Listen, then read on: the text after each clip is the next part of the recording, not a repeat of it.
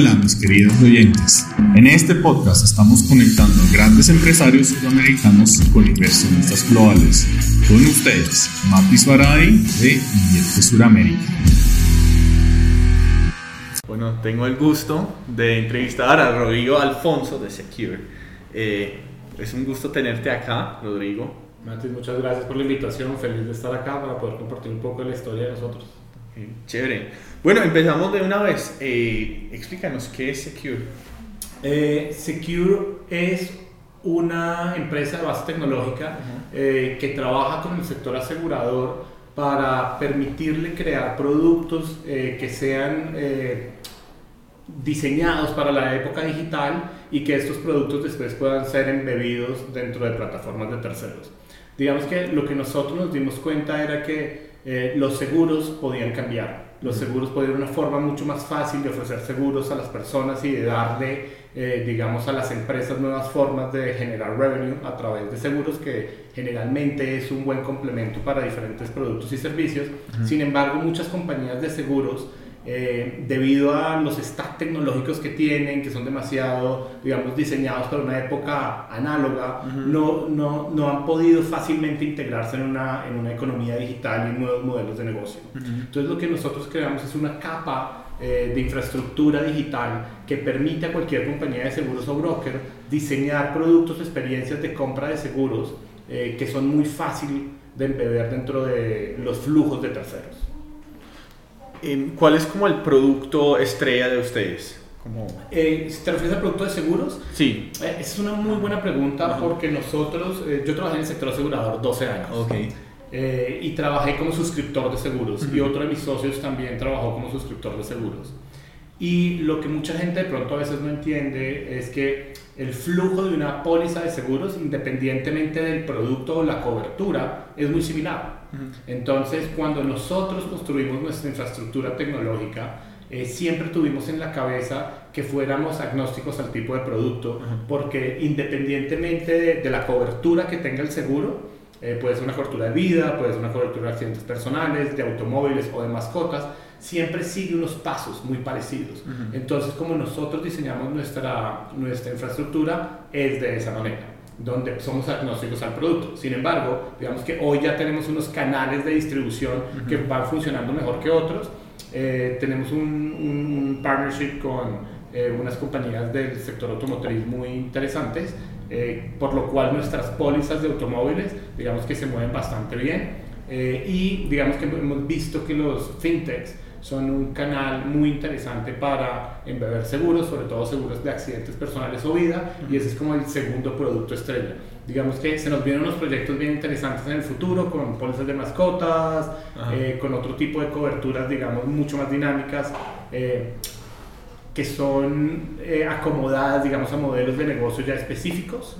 digamos, tenemos unos, unos clientes de, de renting de equipos eh, que viene creciendo bastante bien, bastante rápido y cada vez que se renta un equipo nosotros eh, aseguramos ese equipo, entonces ahí hay unas pólizas de property eh, de daños que vienen creciendo bastante bien. Pero hoy digamos que aunque nuestro producto es 100% agnóstico al seguro, a la cobertura de seguros, sí tenemos digamos como esos tres productos digamos que son los que más vienen creciendo bien. ¿Y a quién va dirigido? Eh, digamos que nosotros en Secure tenemos dos unidades de negocio. Uno que es infraestructura, que es todo lo que va dirigido a la industria aseguradora. Entonces lo que nosotros vimos era que muchas de las compañías de seguros no tenían capacidades digitales o que integrarse a lo que ellos tenían hoy era bastante complejo para un canal digital. Entonces que eso generaba un problema estructural que era que las compañías de seguros al ver que la, la, la venta digital todavía es tan pequeña, eh, pues no le invertían demasiada tecnología y los canales de distribución, al ver lo complicado que era integrarse a una compañía de seguros o que la creación de un producto podía tomar hasta un año, eh, pues decidimos lanzar esa, esa, unidad de negocios de infraestructura que va dirigido a las compañías de seguros y brokers.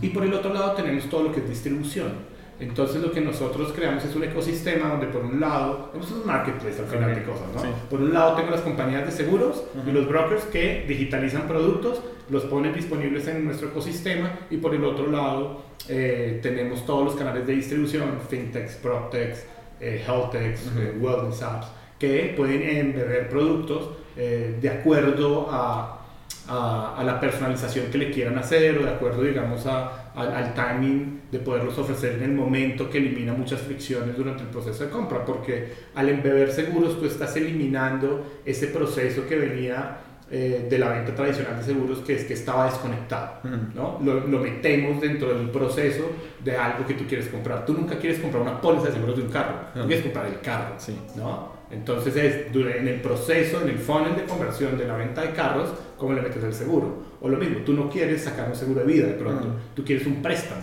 pero dentro del funnel del préstamo te podemos meter un seguro de vida que te cubre eh, el, el, préstamo en caso de que te ocurra algo, ¿no? Entonces empezamos a utilizar, digamos, ese, ese cambio de, de ver el seguro como algo standalone a verlo como algo dentro de un ecosistema de un producto ya. Ok, interesante. ¿Quién es la competencia de ustedes? Bueno, es una muy buena pregunta. Digamos que hoy en el, en el, mundo hay varias compañías que están, digamos, en este, en este layer digital, eh, que vienen compitiendo, digamos, a crear infraestructura eh, digital para las compañías de seguros o a crear productos eh, para la distribución. Digamos que hay dos tipos de compañías, unas que están generando infraestructura, otras que crean un poco de distribución. Digamos que lo que hemos visto en Latinoamérica son algunas compañías en, en Brasil, como 180 Seguros, eh, Subhub, que se están dedicando mucho a los seguros embebidos y digamos que podríamos verlo por acá. Eh, realmente no hay una compañía latinoamericana todavía muy metida en el tema. Digamos que nosotros como lo vemos en el mundo InsurTech, eh, se ha movido por olas. Digamos que la primera ola es todo lo que tiene que ver con distribución. Entonces es donde veíamos muchos de los comparadores de precios, eh, muchas experiencias de compra B2C de pólizas de vida o de algunos productos muy nicho y, digamos que esa ha sido la primera ola que ha pasado. Lo que se ha dado en el mundo es que ya después viene esta segunda ola que es más de infraestructura, eh, al ver que hay como una posibilidad o hay un espacio donde las compañías de seguros tradicionales pueden empezar a, a, participar de la economía digital, sobre todo porque el seguro como producto eh, es muy maleable. ¿No? Tú, yo fui suscriptor de seguros y eh, el, el, producto de seguros, digamos que no tiene muchas restricciones desde el punto de vista de, de cobertura o lo que quiere cubrir, ¿no? Lo que, lo que limita muchas veces a las compañías de seguros en, en llegar a nuevos eh, targets de mercado, a nuevas poblaciones, es la distribución como tal, es, es, cómo llego yo, esa adquisición de clientes que tienen es lo que es costoso para ellos, la tecnología que tiene la compañía adentro es la que es limitada o los procesos. Y ahí es donde esta capa digital hace sentido, porque te permite llegar a diferentes eh, canales. Entonces, volviendo a tu pregunta, porque me, me, me perdí un poco, eh, competencia. Entonces, eh, en Estados Unidos hay varias compañías, pues en Latinoamérica es básicamente lo que ha pasado en Brasil, que van más adelantados que nosotros. Todavía no hemos visto mucha competencia de compañías latinoamericanas con este modelo de negocio. Hay una en hay una australiana que es muy grande, que se llama Cover Genius, que, que, llegaron y tienen alguna presencia latinoamericana, sin embargo, digamos que todavía no los hemos visto, los hemos visto muchos letreros por ahí, pero no los hemos encontrado en competencia. Creo que hay un, un panorama muy grande, el sector asegurador es muy grande, muy extenso en Latinoamérica y digamos que lo que nosotros vemos todavía es que ni siquiera es la oportunidad que hoy existe, sino la capacidad de llegar a nuevos mercados. Menos del 10% de la población en Latinoamérica tiene algún seguro o ha comprado algún seguro. Entonces hay una posibilidad súper grande de aprovechar nuevos canales de distribución para llegar a ese tipo de población que generalmente no ha adquirido seguros. Eh, entonces, eso es lo que hemos visto en Estados Unidos, pues hay varias compañías, no vemos que vayan a llegar a América Latina pronto, eh, pero digamos que eso es lo que vemos. Sí estamos viendo algunas compañías chiquitas en Chile, eh, alguna en Perú, con modelos similares, que están empezando, pero son realmente muy nuevas y no tenemos mucha información todavía. Ok. mencionaste ahorita el modelo de negocio, que, que, que no, no, lo has visto en otras empresas acá en Latinoamérica. ¿Cuál es el modelo de negocio de ustedes? Nosotros, como te decía, tenemos eh, dos, eh, dos unidades de negocio, lo que es infraestructura y lo que es distribución. En infraestructura funciona como un SaaS, okay. donde yo cobro a las compañías de seguros un setup fee y cobro un, un, un monthly fee. Un porcentaje o... Eh, digamos que hay un mínimo y a medida que aumentan las transacciones se vuelve variable. Okay. esa es mi unidad de infraestructura y en mi unidad de distribución sí funciona un poco más como un broker tradicional de seguros, donde eh, cobro un fee por transacción a medida que se van vendiendo y vamos teniendo, digamos, eh, esos modelos de distribución. Digamos que nosotros en Secure lo que, lo que estamos creando o tratando de crear es un ecosistema, ¿no? Digamos como algo, algo como eh, replicar lo que hizo, por ejemplo, Stripe con los medios de pago y crear todo un ecosistema de soluciones para los medios de pago. Lo que nosotros queremos crear es todo un ecosistema eh, de soluciones para crear seguros digitales. De hecho, eh, nosotros tenemos, digamos, tres frentes, no solo dos, que por un lado está la infraestructura y por este otro lado, digamos, la distribución, ¿no? Típico marketplace. Pero aquí eh, yo vengo a orquestar diferentes servicios de terceros. ¿Por qué? Porque la infraestructura necesita crear eh, algún tipo de servicios de terceros. Entonces está todo el tema de KYC para que las compañías de seguros puedan cumplir con regulación, todo el tema de firma digital, temas de pasarelas de pago. Entonces yo voy integrando servicios de terceros y yo, yo en mi ecosistema funciono como un orquestador que le ayuda a la compañía de seguros administrar todos esos servicios que ellos necesitan para crear realmente productos digitales.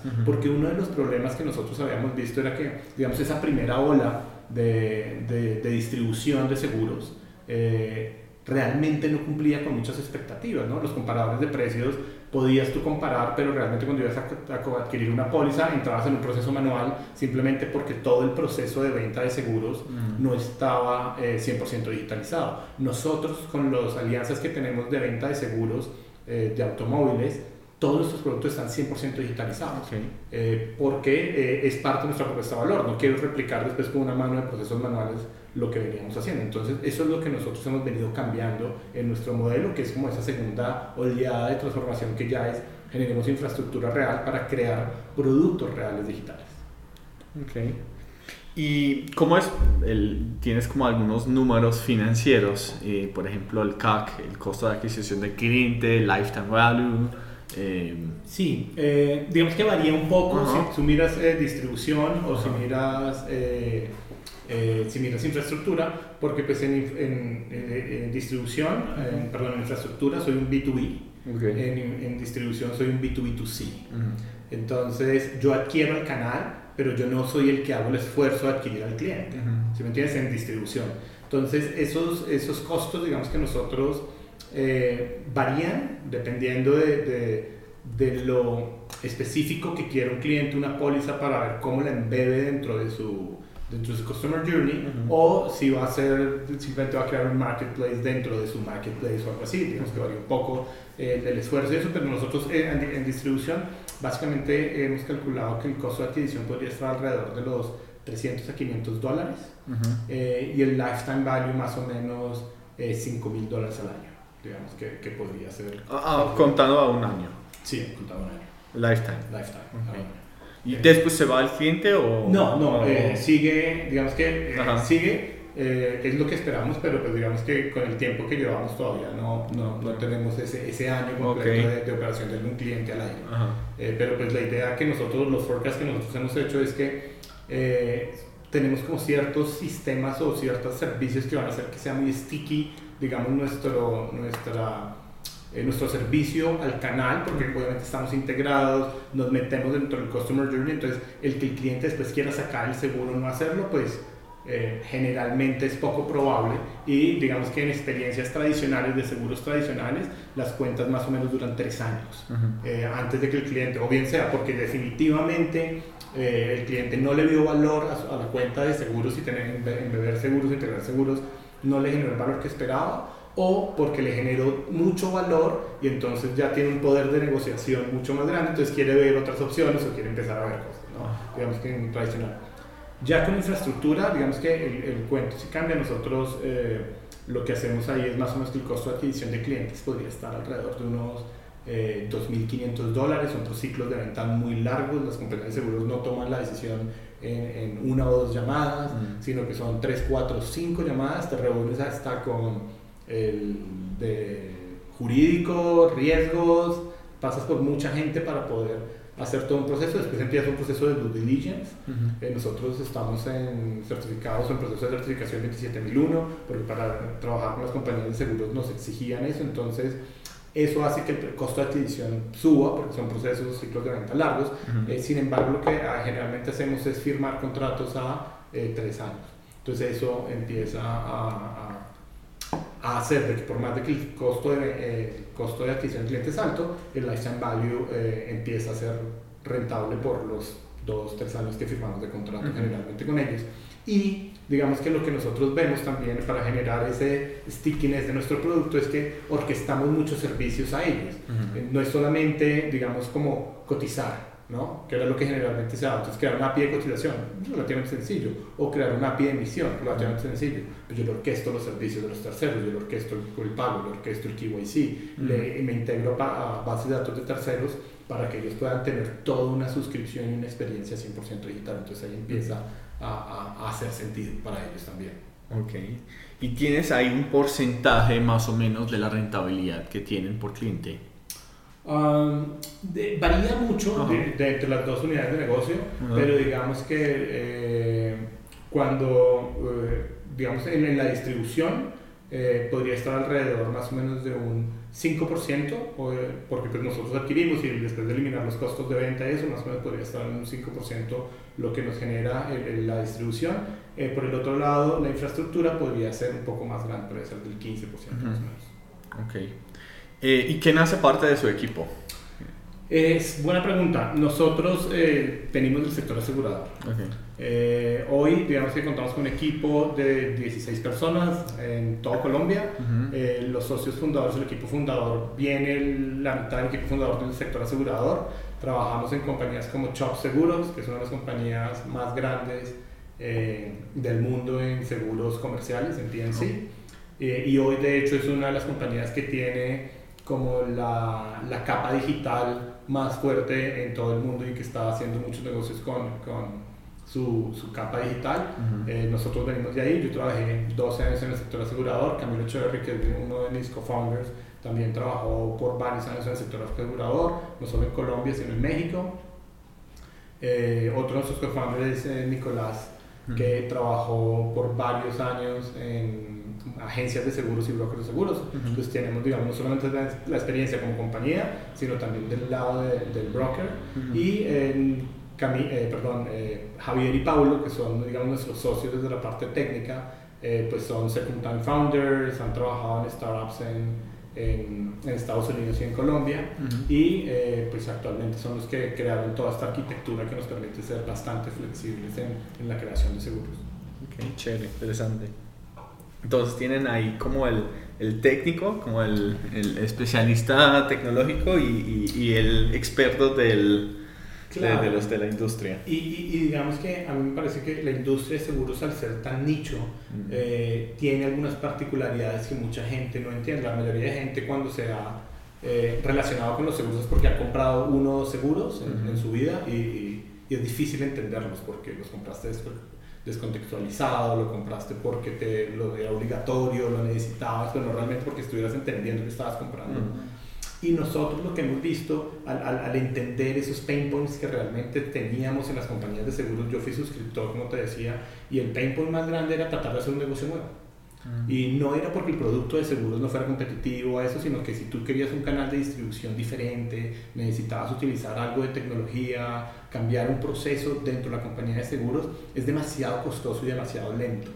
Eh, los proyectos de tecnología en las compañías duran años y tiene unos costos altísimos, porque siempre buscan integrarnos al core y es un core que nunca pensó para integrarse a, ecosistemas externos, sino se pensó para soportar el stack eh, antiguo que tenían las compañías. Entonces, eh, eso lo hace complicado. Ok, interesante. Em, ¿Ahorita está en una ronda de inversión?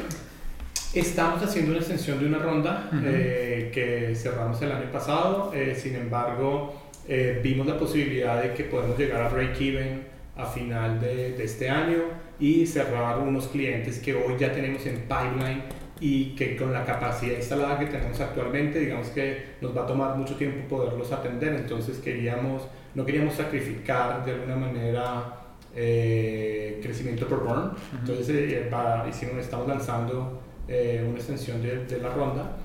Eh, la idea es poder levantarlo en los próximos dos o tres meses para poder salir, que esto nos, nos permita, digamos, ya en unos nueve meses eh, más adelante tener una posición mucho más fuerte para ya lanzar una ronda eh, semilla ya grande para eh, de pronto arrancar un proceso de expansión. Digamos que en este momento lo que estamos es consolidando nuestra posición de líderes en el mercado colombiano. Nosotros tenemos un par de operaciones pequeñas en, en Perú y en Argentina. pero lo que estamos viendo es que queremos consolidarnos ya como los líderes de de este modelo en Colombia y eh, poder planear una expansión a México ya más adelante. Pero esa es la ronda que tenemos actualmente abierta. Okay. ¿Y, ¿Y, cuánto están buscando ahorita? Eh, ahorita 350 mil dólares. 350. Sí. Eh, cap de 7. 7 millones. Ok. Entonces el, 0, el 5%. Ajá. ¿Y quién ya ha invertido con ustedes? Eh, nosotros actualmente en nuestro cap table tenemos a Magma Partners, tenemos a Brasil Venture Capital, a Inca Ventures y una, una, agencia de seguros colombiana que se llama Proyecto. Ok, muy interesante. Em, ¿Y son los únicos inversionistas que están? Sí, nosotros no, no, tuvimos esa, esa ronda, digamos, de, de ángeles. Digamos, ah. parte de lo que estamos buscando es que en esta en esta extensión si entran de pronto algunos ángeles, algunos perfiles interesantes, estamos buscando unos perfiles estratégicos que nos puedan ayudar, o bien sea en el mundo asegurador, a acortar un poco esos, esos tiempos de venta porque son ex ejecutivos de aseguradoras, que conocen el mercado, que tienen buenos contactos en el mercado, o por eh, algunos ángeles que de pronto ya tengan eh, experiencia operativa, que puedan entrar ahí y nos puedan, digamos, colaborar con algunos temas de de bien sea de fundraising o de producto. Entonces estamos buscando unos perfiles bien estratégicos para... Ok. Entonces smart money. Smart money, exactamente. Ok. Interesante. Eh, ¿Y qué proyecciones tienen para los siguientes años? Vamos a decir en tres años. Eh, sí, digamos, eh, nosotros queremos terminar este año break-even, más o menos, o sea, estar generando entre 25 a 30 mil dólares en Money Recurrent Revenue en, en, este año. Eh, cerrar más o menos unos 80 clientes, eh, tener ya pedimos al aire 80 clientes, hoy tenemos 16, la idea es cerrar más o menos con 80 clientes. Hoy estamos haciendo, el año pasado hicimos 20.000 eh, pólizas en, en, el año. Entre enero y febrero de este año creo que hicimos ya 21.000 pólizas. Entonces ya hicimos más que lo del año pasado en, en número de pólizas, pero la idea es cerrar eh, alrededor del millón de, de, de pólizas o usuarios, digamos, dentro de nuestro ecosistema, cotizando, comprando pólizas de seguros en, en, en, Secure y eh, lo que te decía, más o menos 80 clientes. De aquí a tres años, pues ya queremos tener una operación muy consolidada en, eh, con expansión pues posiblemente a México, donde vemos que el mercado puede ser muy interesante, hay fintechs mucho más desarrolladas, hay uh mucho más desarrolladas y todas están viviendo este pain de no poder integrar seguros o que los seguros son complicados de integrar, entonces vemos eh, bastantes alianzas, de hecho vemos con ya varios eh, posibles canales de distribución nos han contactado y compañías, lo que pasa es que eh, pues no podemos arrancar a irnos a México si no tenemos el capital real para hacerlo porque nos quedaríamos a la mitad, entonces estamos viendo cómo manejar esta, expansión, consolidando nuestra posición en Colombia. Y eh, sí, digamos, en, eh, de aquí a tres años podría llegar más o menos a unos 4 o 5 millones de dólares en, en, lo que nosotros llamamos el revenue, que, que es lo que nos puede generar la idea. Se me olvidó preguntarte, la última ronda, ¿de cuánto fue? 550. 550 por un cap de 7. Eh, no, fue un cap más abajo. Fue 5.5. Entonces el 10%. Ok. Eh, ¿Y qué van a hacer con, con, esa inversión? Ya mencionaste un poco como... Claro, eh, digamos que la idea es poder llegar a break-even eh, poder avanzar eh, la adquisición de clientes, cerrar ese ciclo de ventas que hoy vemos que, que, es un poco largo, entonces poder desarrollar diferentes features que nos permitan cerrar el ciclo de ventas, eh, hacer unos key hires en tech, en producto y en ventas también, que nos parece que tenemos que fortalecer ese equipo. Y pues obviamente alargar nuestro runway a por lo menos 22 meses. y, y, bueno, digamos que esa, esa es la, la, la, intención de, de, de, la ronda. De la ronda, ok. Vale. Eh, ¿Cómo aparece Secure en las redes sociales? Eh, Secure, eh, de- en todas las redes tenemos diferentes nombres. Eh, en, en LinkedIn es Secure slash abajo API. Eh, en- que realmente es la red social que más utilizamos. Eh, en Twitter creo que es Secure API y en LinkedIn es Secure API también. Ok. Ok. Eh, bueno, entonces vamos a, a las preguntas personales, Sergio. Eh, ¿Cuál ha sido tu mayor reto como emprendedor? Uf, esa es una buena pregunta porque hay varios. Eh, digamos que eh, yo en mi, en mi experiencia laboral, digamos que uno podía eh, manejar, yo trabajé en una compañía de seguros por varios años, que es un ambiente relativamente estable, poco ambiguo, aunque uno está haciendo risk analysis y ese tipo de cosas. Eh, las compañías de seguros, por su naturaleza propia, son adversas al riesgo. Hmm. ¿no? y a la ambigüedad. Entonces tú siempre tomabas decisiones con mucha información, podías tomarte tiempo, ¿no? era una vida mucho más calmada. Después yo fui consultor eh, en Estados Unidos que me cambió un poco la visión, era un poco más ágil el tema porque tenías que tomar, eh, volverte experto en diferentes industrias muy rápido para poder generarle valor a los clientes. Entonces tenía un ritmo un poco más acelerado, pero digamos que el emprendimiento sí me parece eh, que es una situación muy ambigua todo el tiempo. Uno nunca está tomando decisiones con toda la información porque nunca hay toda la información. Tú muchas veces estás eh, haciendo hipótesis y, y quieres que las tienes que eh, o valor, eh, Validar. validar como ciertas o como falsas Ajá. muy rápido y, y eso pues genera un, un ambiente de ambigüedad que es muy difícil de manejar y aprender que no todo está bajo tu control. ¿no? Eh, entonces tú siempre estás en muchas situaciones que no controlas y, y, digamos tienes que aprender a estar cómodo con situaciones que no controlas porque no las controlas, o sea, no, no hay posibilidad de Ajá. cómo eh, llegar a manejar todo el mundo de startup porque es demasiado ambiguo. Ujú. Entonces eso me pareció muy difícil. Eh, ya digamos que aunque yo había tenido experiencia de liderar equipos, Ajá. eh, nunca había tenido la responsabilidad total sobre, sobre una empresa, sobre un equipo, sobre saber que yo le estoy pidiendo a una gente que renuncie de un trabajo y ofreciéndole aquí un sueño, que, que la idea es cumplirlo, pero pues, digamos eso me genera un- una sensación de responsabilidad que no había sentido antes. Digamos, cuando yo liderado equipos o algo, yo contrataba porque lo necesitaba, Ujú. pero en última era la compañía la que contrataba, no era yo. Ahora yo siento la responsabilidad de yo soy el que pago estos salarios, yo tengo que hacer mis soluciones, Ajá. lo cual genera eh, un reto adicional. ¿no? Claro. Sí, es diferente la visión. Claro, es un sentimiento de compromiso muy fuerte. Mm, Chévere. Chévere, muy interesante. Eh, sí, muy de acuerdo. Pasa. Sí. Hay, hay, hay muchos retos ahí como uno siendo emprendedor y...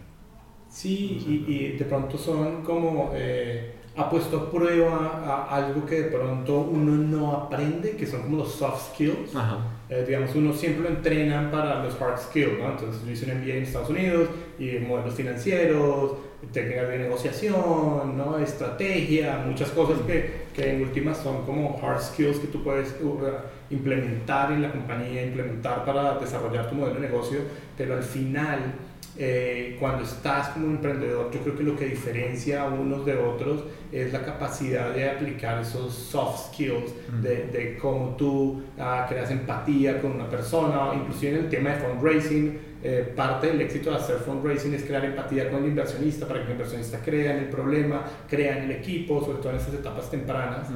eh, que depende mucho del equipo realmente y los inversionistas están invirtiendo es en, en, en el equipo, entonces cómo tú creas esa empatía, cómo generas ese tipo de cosas, son cosas que nadie te ha enseñado. Mm. Entonces son, son- está o ha sacado de mí otro tipo de, de skills que nunca me había enfrentado Mm. a, a- a este tipo de situaciones, entonces toca uno ver de ese toolbox que uno tiene, donde va sacando esas, esas soft skills que no, son difíciles de entrenar porque uno generalmente la universidad está hecha para otra cosa, los MBAs y eso están hechos para, otra, para otro tipo de, de cosas, pero no te, te ayudan como a valorar muchas veces soft skills, entonces es algo que, que he aprendido mucho de este reto. Wow. Gracias, Rodrigo. Eh, bueno, para terminar, eh, de pronto si nos puedes dar una reflexión que piensas sobre eh, las posibilidades de crecimiento del mercado latinoamericano. Ah, digamos que yo veo que el mercado latinoamericano eh, viene creciendo bien eh, Ujú. en temas de tecnología. eh, creo que obviamente hay una limitante que es el, el tema de recursos. venían llegando buenos recursos Latinoamérica, siempre han sido pequeños realmente, eh, pero creo que la, la, la, afluencia de, de, recursos venía bien, obviamente por todo lo que ha pasado en los últimos eh, años de tasas de interés subiendo y este invierno, digamos, que, que, que se viene en temas de inversión, se ve un panorama un poco complicado, el fundraising va a estar más difícil, por eso muchos startups, digamos, que están buscando eh, tener un, un, runway más, más largo para poder soportar, sobre todo los que tenemos eh, algunos unit economics positivos que nos eh, demuestran que hay un crecimiento, digamos, del modelo de negocio y que puede ser escalable rápidamente, simplemente que pues ya no está como en otras épocas que las, las rondas de inversión se cerraban mucho más rápido, las rondas de inversión se reducen y se cierran mucho más, se necesita más tiempo para cerrar la ronda. Eh, sin embargo, yo sí creo que eh, el latinoamericano tiene algo y es que es bien recursivo y, y, las empresas y los founders latinoamericanos, digamos que van a encontrar diferentes eh, modelos para poder seguir sacando empresas y el ecosistema viene bastante fuerte. Yo estuve hace un par de semanas en Starco y uno veía que en Starco pues, las cosas se están moviendo bien, más de 360 empresas con stands, con unos modelos de negocio impresionantes. Eh, mucha creatividad, muchas cosas. Entonces yo creo que eso sí va a prevalecer de alguna manera. Y pues digamos que eh, el panorama económico eh, todavía se ve complicado por este año y posiblemente el, el, siguiente año. Inclusive los mismos fondos de inversión están complicados para levantarse ellos mismos sus fondos porque pues, debido a las tasas de interés muchos de los LPs que tradicionalmente participaban pues están viendo que a cero riesgo ya están ganando intereses y pueden meter su plata a unos temas que, que realmente les generan menor rentabilidad, entonces, eh, mayor rentabilidad, entonces, eh, pues eso hace que sea difícil. Claro. Que eso, sería como, como eh, mi, mi, visión okay. Bueno, muchas gracias, Rodrigo. gracias a ti por la invitación. Bueno, gracias. Este ha sido un capítulo más de Invierte Suramérica. Gracias por escucharnos. Y están pendientes de la siguiente entrega de nuestro podcast, donde conectamos a grandes empresarios suramericanos con inversionistas globales. Si nuestro contenido les parece de valor, haznoslo saber por nuestra página web inviertesuramerica.com o por nuestras redes sociales como Invierte Suramérica. Y estén atentos a nuestro contenido. Chao.